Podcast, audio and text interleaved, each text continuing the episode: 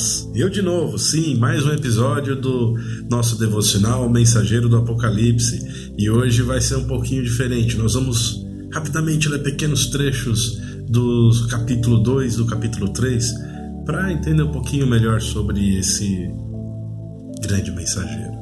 Então vamos lá, Apocalipse 2,2 diz assim: Conheço as suas obras. E Apocalipse 2,9 diz: Conheço as suas aflições e a sua pobreza no versículo 13, sei onde você vive. No 19 diz: Conheço as suas obras. No capítulo 3, verso 1 diz: Conheço as suas obras. No verso 8, Conheço as suas obras. E no verso 15 também diz: Conheço as suas obras. É, esses pequenos trechos são, na verdade, pequenas partes das cartas às sete igrejas que o mensageiro hum, solicitou que João as escrevesse para enviar às sete igrejas. Nós vimos isso lá na, no primeiro devocional, mas é, por que que ele repete sempre essas coisas? E aqui acho que tem um grande segredo para mim e para você do mensageiro. Ele conhece as nossas obras. Ele sabe o que está acontecendo em cada um de nós.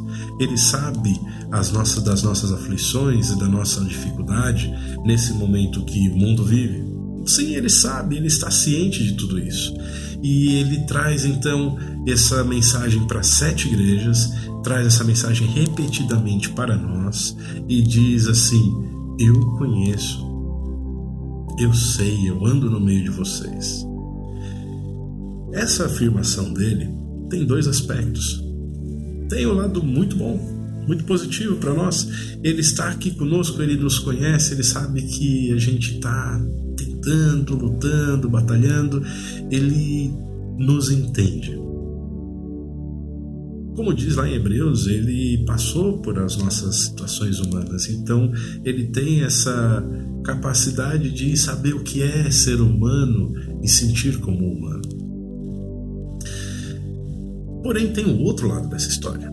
E o outro lado dessa história é da mesma frase: Ele conhece aquilo que nós fazemos. E isso significa que Ele conhece também as nossas dificuldades de fazer aquilo que é certo, as nossas falhas de caráter, as nossas falhas ao não lidarmos com, corretamente com as situações que nos cercam, as nossas falhas em cuidar do próximo, em sair de dentro da nossa redoma de igreja e ir lá cuidar daquele que necessita. Ele sabe de tudo aquilo que nós fazemos, tanto de bom quanto de ruim. Ele não põe um peso sobre nós que não, nós, que não podemos suportar. Na verdade, ele põe uma condição. No texto, nas cartas, nós vamos ver a expressão porém, mas, e também trazendo essa questão: eu sei o que vocês estão fazendo e aqui está faltando alguma coisa. Então eu, eu não quero passar pela situação de cada uma das sete igrejas, mas eu quero passar pela nossa situação. Em meio a tantas questões adversas que vivemos nesses últimos meses, nesse ano de 2020, é, nós começamos a repensar uma série de coisas repensar a forma de trabalhar, repensar a forma de nos relacionarmos, repensar a forma de ser igreja. Até começamos a lembrar que igreja não é aquele prédio para onde vamos e nos reunimos, mas igreja somos nós, cada um de nós, individualmente. Quando no coletivo, seja ele próximo fisicamente ou não, nós nos tornamos uma grande congregação. Quando no individual somos igreja, somos corpo de Cristo, espalhados pela terra e muitas vezes em isolamento, como vimos lá no nosso primeiro devocional. Mas aqui vem o alerta dele. Continue perseverando. Continue batalhando o bom combate. Continue pesquisando aí, se analisando, vasculhando a sua vida, pedindo a orientação do Espírito Santo para que ele te mostre aonde você precisa corrigir.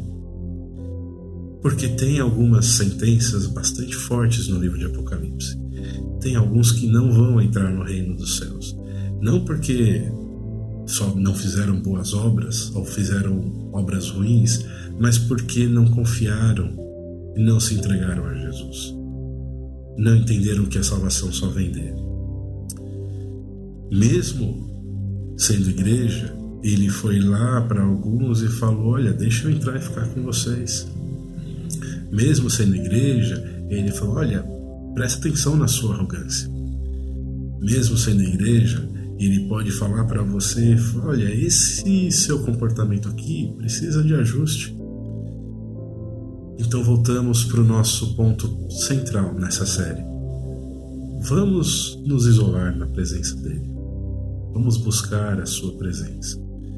E quando ele se revelar, não só nós teremos aquele, aquela reação como cair como morto, mas também podemos ouvir dele aquilo que nós precisamos corrigir. E também aquilo que nós temos feito que o alegra. E assim nós criaremos nova esperança e novos caminhos para trilhar. Fique em paz.